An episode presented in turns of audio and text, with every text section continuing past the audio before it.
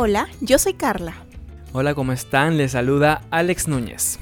Y la voz de ratón es de Pash. No creo que tengas una voz de ratón, Pash. Hola, soy Chris. Nosotros somos Generación Orgullo.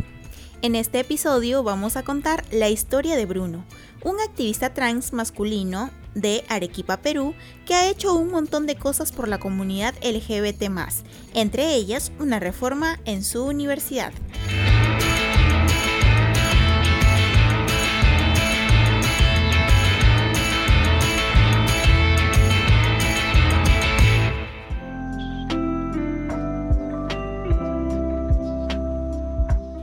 Episodio vamos a dejar a Chris. Él nos guiará y nos contará la historia de Bruno. Bueno, comenzando para darles una introducción acerca de Bruno Montenegro, él es integrante de la Fraternidad Transmasculina Perú, también pertenece al colectivo llamado De Machos a Hombres y ha sido premiado como defensor de los derechos humanos por el Ministerio de Justicia del Perú por la incidencia que él realizó en la reforma trans en la Universidad Nacional de San Agustín en Arequipa, Perú, la cual es su alma mater. Así es como Bruno comienza contándonos cómo se inició en el activismo y cuáles fueron sus motivaciones. Creo que empecé el activismo a los 19 años, o sea, como hace 10, 9 años atrás, porque necesitaba un espacio en el cual sentirme con mis pares, ¿no? En ese entonces, este, como lesbiana, buscaba un espacio para confraternizar con, con, varias compañeras lesbianas. Y en ese proceso encontré pues un colectivo de solamente chicas lesbianas y eran muy organizadas. Entonces, creo que esto de educarme y formarme a través del feminismo me ayudó mucho a cuestionar inclusive qué tipo de hombre quiero ser, ¿no? Y cuando ya me reconocí como una persona trans, creo que todo este proceso de activismo anterior me sirvió bastante para poder este, formar mi colectivo de exclusivamente transmasculinidades. Y creo que eh, todo eso este, mm, ha sido muy importante. Y creo que Arequipa, bueno, somos el único colectivo transmasculino en la región sur del, del país, ¿no? Y cada vez nos estamos fortaleciendo mucho más. Y yo hice activismo porque a pesar de que inicialmente quería un espacio en el cual sentirme seguro también, he visto muchas injusticias y decía, esto no puede seguir pasando, ¿no? Y me dijeron algo, un algo, algo que no tengo presente hasta ahorita. Me dijeron, si tú quieres generar algo, tienes que hacerlo tú. Entonces, creo que es eso, tener mucha iniciativa porque vemos tantas injusticias, tantas cosas que, que les pasa a las personas que son como nosotros y muchos se quedan callados. Entonces, creo que es una responsabilidad porque aparte de, soy una persona trans visible y las personas trans masculinas visibles son muy pocas. Entonces, es como, como, como el tío, el tío de El hombre araña que le dice un, un gran poder conlleva una gran responsabilidad, algo así, ¿no? Bruno pasó por un proceso de descubrimiento de su identidad muy duro, que llegó con la pubertad y los cambios que conlleva esta etapa.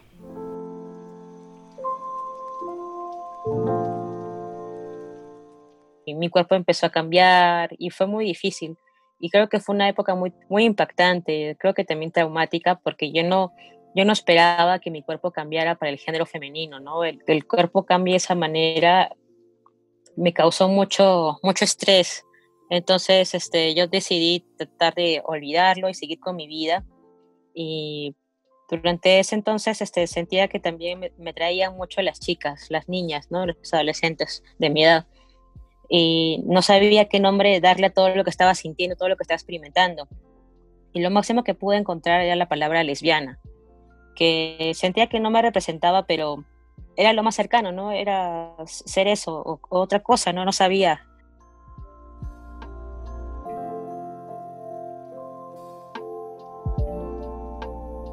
Hasta que ah, en el 2017 me acuerdo que viajé a un a, a Lima, viajé para un encuentro, este, ah, no, era una escuela de formación política. Y ahí conozco a varios chicos que también eran transmasculinos. Y mientras ellos hablaban sus experiencias, cada vez que ellos hablaban, yo me sentía identificado con cada experiencia que ellos decían, porque sus experiencias eran muy similares a la mía.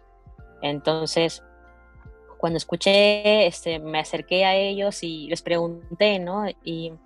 Al inicio no quería reconocer que yo también era una persona trans, pero eh, lo seguí frecuentando, siempre les escribía y me, me, puse a cuestionar. Entonces, este, realmente yo, ¿sabes? Soy una persona trans porque mis vivencias son muy similares, ¿no? Y también tengo esta cuestión con mi cuerpo y el hecho de que cada vez que me hablen, este, siempre el tema de la identidad, ¿no? Siempre me he identificado con lo masculino y no tanto de lo femenino. Y primero pensaba que yo era una lesbiana súper masculina, pero no, no era así.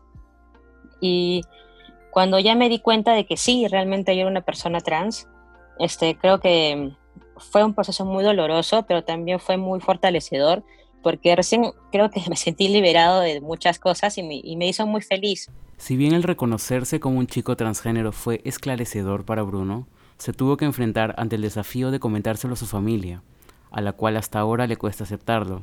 Sin embargo, sus hermanos son un gran apoyo.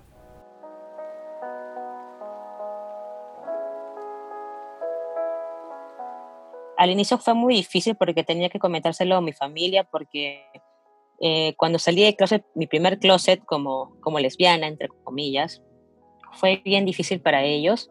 Y pensé, bueno, que posiblemente iba a ser más difícil el hecho de que mm, les diga que no soy lesbiana, ¿no? que soy trans, que soy transgénero. Eh, me acuerdo que yo, y justo encontré este documental que hablaba sobre la niñez trans, que es un documental de Chile, que se llama Niños Rosados y Niñas Azules que es bien bonito, se los mostré así un domingo y cuando terminaron de verlo me dijeron, ¿eso eres tú? Les dije, sí, todo lo que ellos narran, este, los niños que están ahí, es, yo me senté igual. Y como vieron todo el documental, entonces me hicieron varias preguntas y al inicio fue muy difícil, pero después ya con las semanas como que se fueron adaptando y los primeros en que me empezaron a hablar de, del nombre con el cual sí me identifico que es Bruno fueron mis hermanos menores mi hermano de 10 años y mi hermana que ya tiene 18 años. Entonces, creo que el hecho del apoyo familiar en, en, en, estas, en, esta, en esta parte de mi familia creo que ha sido vital, importante. La dificultad de acceso a oportunidades laborales es un problema que aqueja a las personas trans en su mayoría. Según la encuestadora Ipsos, en el Perú, más de un tercio de empleadores estarían poco o nada dispuestos a contratar a una persona trans. El caso de Bruno no fue la excepción. Él nos cuenta cómo se manifestó el rechazo por parte de sus potenciales empleadores en numerosas ocasiones. En el tema laboral sí ha sido bien denso, ha sido bien difícil porque como tenía que presentar mis documentos de identidad y presentar este, todos mis datos en, en mi currículum, este, muchas veces este, cuando postulaba al puesto, inclusive para hacer prácticas para, para mi carrera en la universidad, y me decían que no, que no estaban preparados, que no sabían si qué baño iba a usar o qué uniforme iba a usar, así que estaban confundidos y que mejor no porque no sabían cómo, cómo, cómo abordar todo ese tema, ¿no? Entonces este, fue bien difícil encontrar un trabajo o un lugar donde hacer prácticas. Esta situación, por más increíble que suene, es muy común en las personas trans. Además del trabajo, Bruno también se sentía vulnerado en su casa de estudios, donde algunos de sus profesores lo discriminaron. Porque recuerdo que ese profesor, el primer profesor que, que me vulneró en mi, mi derecho a la identidad, este, me dijo que sí aceptaba el hecho de que me llamara como Bruno y cuando fue a visitarme a mi, a mi centro de, de trabajo, por mi centro de prácticas, lo primero que hizo fue llamarme con el nombre del DNI, cuando yo le he dicho que no lo, que no lo hiciera. Y varias veces en, en la entrevista ahí con, con, mis jefes decía y decía el nombre y mi jefa le, le, corregía, le decía, no, se llama Bruno. Y él decía, ¿y tal persona? Y mi jefa decía, no, es Bruno, es Bruno. Y se lo repetía un montón de veces y como que no entendía. Y cuando acabó la, la visita me acerqué al doctor le dije, doctor, este, usted no puede hacer eso porque yo ya hablé con usted y usted me dijo que sí iba a respetar mi nombre y me parece que el hecho de que usted me haya vulnerado frente a personas que yo ni siquiera conocía, porque como es un edificio grande, mucha gente se enteró de mi nombre, de mi nombre de DNI y me dijeron, ah, entonces no te llamas Bruno, entonces, este, ¿cómo te llamas? Ese es tu nombre y como que fue una situación muy incómoda, fue una situación este, en la cual me sentía expuesto y vulnerable y me, me causó mucho, mucho daño emocional esa situación, me causó mucho dolor. Esto le causó indignación y lo motivó a llevar a cabo la reforma trans en su universidad con el apoyo de sus amistades y de diversas organizaciones.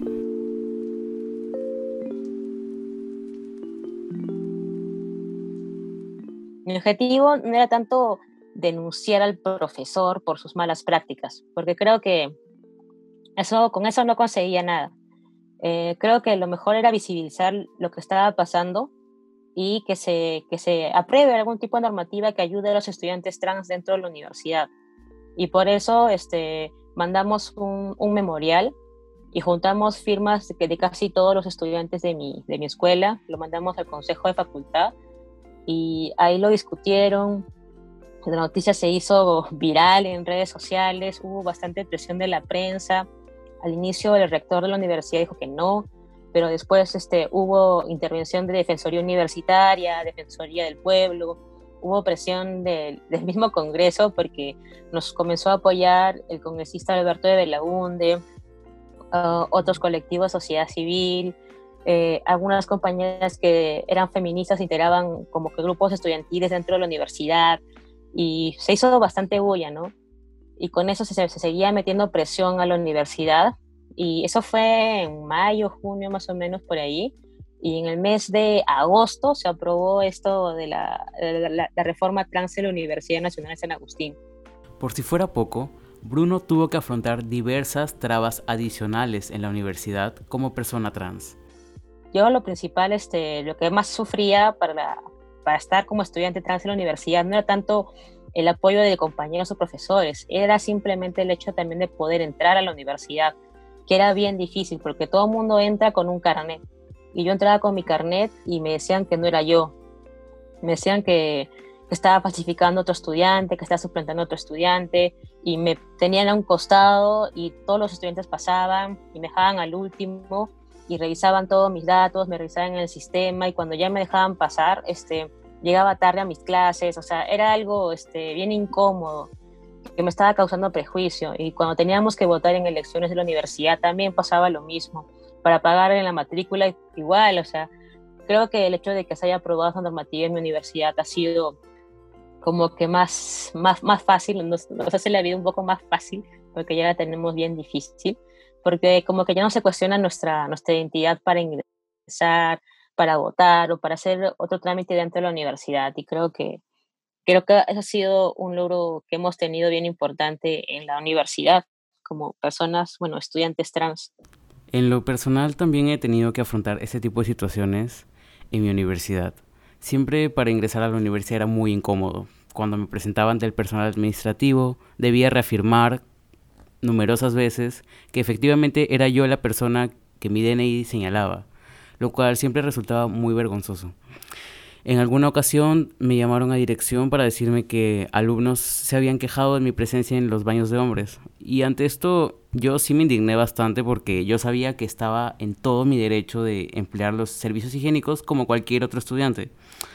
Además de que la universidad no me ofrecía ninguna solución viable, eso es lo peor, porque la directora me decía que debía ir al baño de mujeres como me correspondía, entre comillas, pero esto solo ocasionaría más problemas porque iba a incomodar a las mujeres presentes en esas instalaciones también. Entonces, realmente todo esto es un gran problema de desinformación y falta de educación.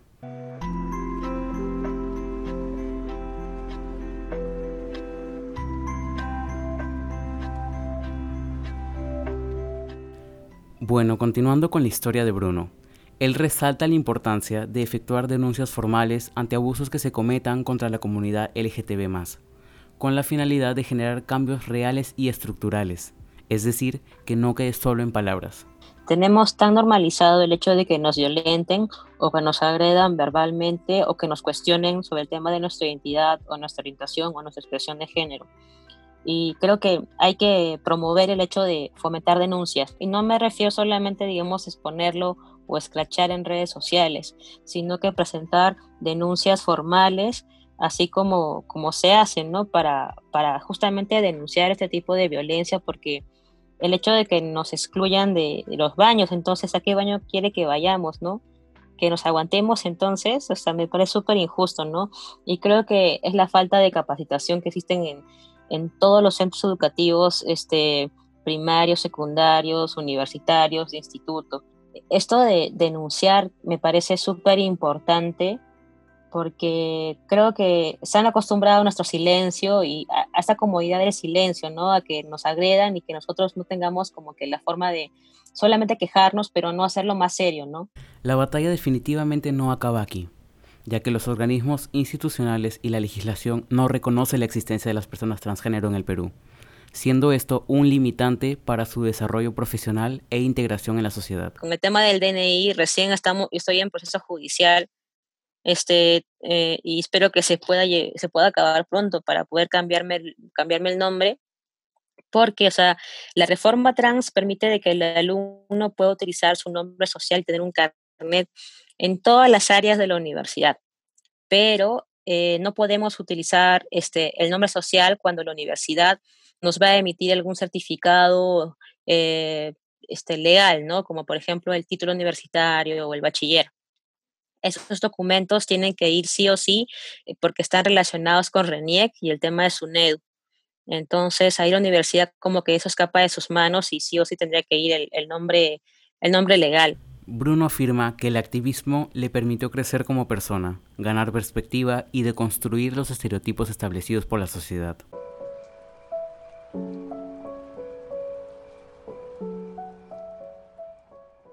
Decidí también involucrarme en este, otro colectivo que se llama eh, De machos a hombres, porque siempre tenía esta pregunta, ¿no? Tenía esta duda porque no quería transicionar al, típico macho, este, machista, este, con prejuicios, este, con actitudes tóxicas de la masculinidad. Este, en de machos a hombres este, no solo trabajan con personas de diversidad sexual, también más que todo trabajan con varones cis, heterosexuales, este, para generar conciencia acerca del machismo, del patriarcado, sobre el feminismo, sobre la lucha contra la violencia de género. Y pienso que este espacio es muy valioso para construir masculinidades positivas, ¿no? Para que ayudemos juntos a la violencia contra las mujeres, la violencia de género, hacia las personas LGTBI. Y mucha de la gente que está en este colectivo son, son gente aliada. Siempre, siempre, por favor, queridos oyentes, recordar que el autocuidado es vital para afrontar nuestros procesos de aceptación, más aún siendo activistas. Bruno hace énfasis en ese sentido. Estamos tan, tanto tiempo cuidando a las personas que nos olvidamos de cuidarnos a nosotros mismos, ¿no?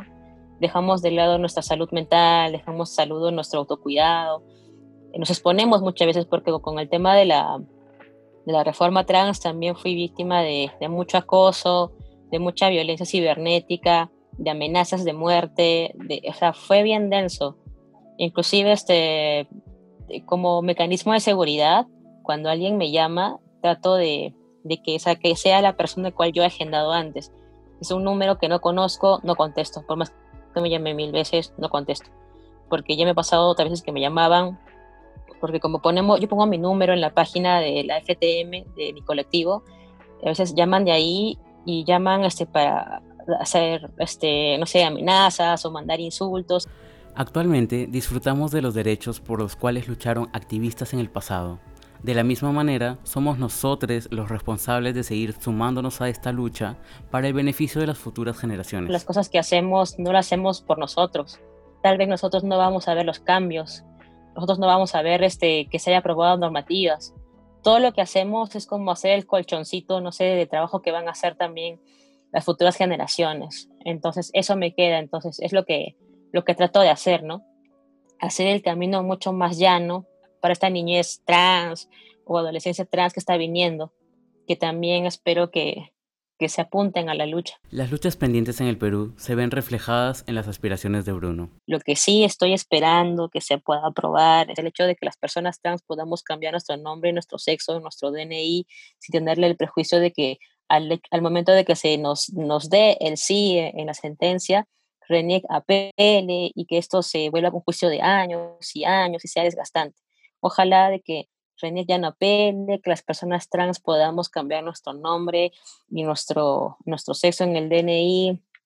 Y más que eso, ojalá que ya no, te, no se tenga que hacer estos procesos judiciales, sino que todo sea de forma administrativa, ¿no?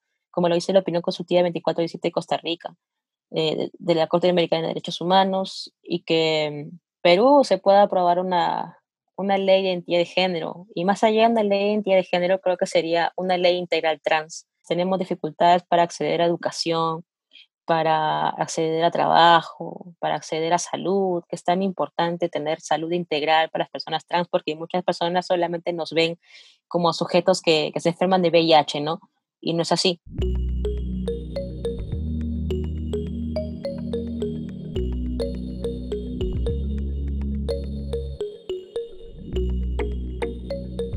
De esta manera hemos llegado a la parte final de la historia de Bruno. Compartan este episodio con sus amistades y familiares para que conozcan más de las personas trans. Bueno, por mi parte lo que les quiero decir es que luego de escuchar esta historia, sin duda, me he sentido súper indignado por todas las cosas que ha tenido que pasar Bruno y sin duda otras personas trans como él. No es posible que te estén incomodando o humillando en tu propia universidad, en tu propio trabajo, con preguntas incómodas, no dejarte pasar a clase, profesores que te discriminen. No me imagino en esa situación. Es muy, muy humillante para una persona. Por favor, todas las personas trans que están en la universidad, están trabajando, no se queden callados y denuncien todos estos hechos. Y si pueden, como Bruno, atrévanse a reformar el lugar donde viven. En lo personal siempre me he emocionado bastante con las transiciones de las compañeras, compañeros y compañeras trans. Me gusta mucho ver el final feliz que ellos tienen cuando completan su, su transición.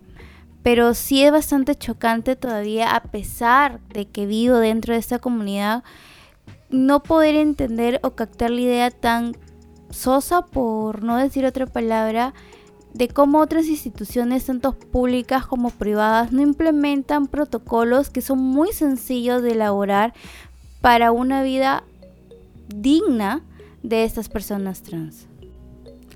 Bueno, para balancear un poco la conversación aquí, yo quisiera acotar por último que es también importante el reconocer las razones por las cuales las personas que son victimarias hacen lo que hacen para poder incluso sanar nosotros mismos como víctimas de ese tipo de acciones, hay que comprender lo que necesitan cambiar las otras personas para poder empezar a trabajar desde ahí. Sin embargo, esto no significa empatizar con la violencia que ejercen las personas hacia la comunidad LGBTQ, porque significaría justificar la violencia. Bueno, con todos estos comentarios tan útiles que hemos recibido esta noche, queremos cerrar este episodio. Les agradecemos mucho por su presencia escuchándonos.